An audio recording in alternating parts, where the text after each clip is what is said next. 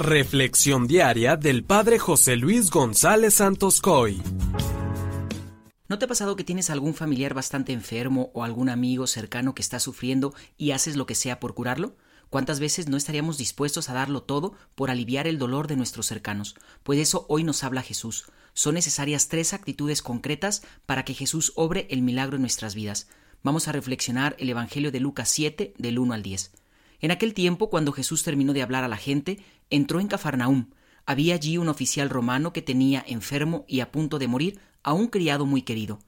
Cuando le dijeron que Jesús estaba en la ciudad, le envió a alguno de los ancianos de los judíos para rogarle que viniera a curar a su criado.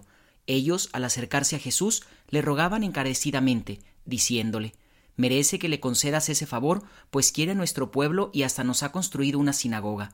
Jesús se puso en marcha con ellos. Cuando ya estaba cerca de la casa, el oficial romano envió unos amigos a decirle Señor, no te molestes, porque yo no soy digno de que tú entres en mi casa. Por eso ni siquiera me atreví a ir personalmente a verte. Basta con que digas una sola palabra y mi criado quedará sano. Porque yo, aunque soy un subalterno, tengo soldados bajo mis órdenes y le digo a uno ve y va, a otro ven y viene, y a mi criado haz esto y lo hace. Al oír esto Jesús quedó lleno de admiración y volviéndose hacia la gente que lo seguía, dijo yo les aseguro que ni en Israel he hallado una fe tan grande. Los enviados regresaron a la casa y encontraron al criado perfectamente sano. Palabra del Señor.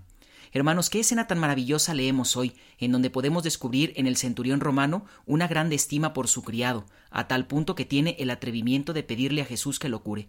En su persona y en su forma de actuar podemos identificar tres actitudes fundamentales que deberá tener todo cristiano.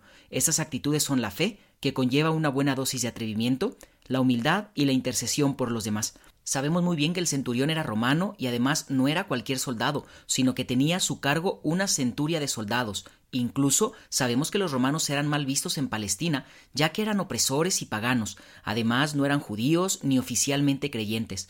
Pero él, por la estima que tiene, no duda ni tantito en salir a buscar ayuda en donde sea para uno de sus trabajadores. No hay en él explotación, sino gratitud por el servicio que este hombre le hacía.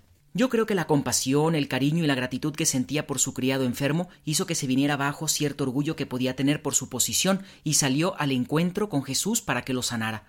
¿Cuántas veces, hermanos, por seguir los protocolos, las apariencias o el qué dirán, no salimos a buscar nuestra necesidad o la de nuestros hermanos?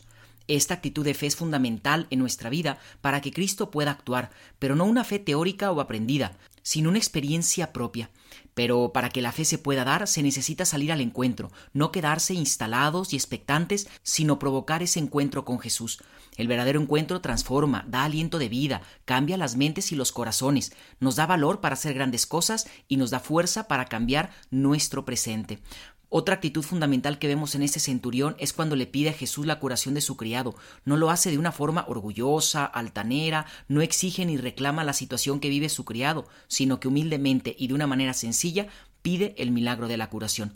Finalmente, el atrevimiento de ir con Jesús no fue para pedir algo para él, sino para el otro. La fe auténtica, hermanos, me abre a los demás, me lanza a interceder por las necesidades de los otros. Esto habla de un corazón generoso que no busca su propio bien, sino el bien de todos los demás. Que la bendición de Dios Todopoderoso, que es Padre, Hijo, Espíritu Santo, descienda sobre ti y permanezca para siempre. Amén.